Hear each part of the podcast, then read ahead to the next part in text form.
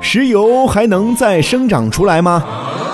通常人们把石油称为不可再生资源，但实际上它是可以再生的，不过需要的时间比较漫长。地质专家们普遍认为，新的原油正在地下盆地中不断的产生。石油主要是未完全氧化的动植物尸体沉积，在过度堆积产生的巨大压力和大量热量的作用下，部分蒸馏而形成的。在现在的海洋盆地中，也蕴藏有大量这样的堆积物，其所构成的环境与石油在远古时代形成的环境十分相似。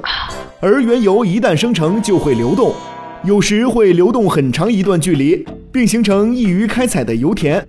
千百万年以来，石油的形成过程并没有发生变化，一直在伴随着地质演变而缓慢进行着。不过，这些潜在的油田可能要等到两千七百万年以后才能开采使用。对于急于开采石油的人来说，这时间确实有点太过漫长了。哦。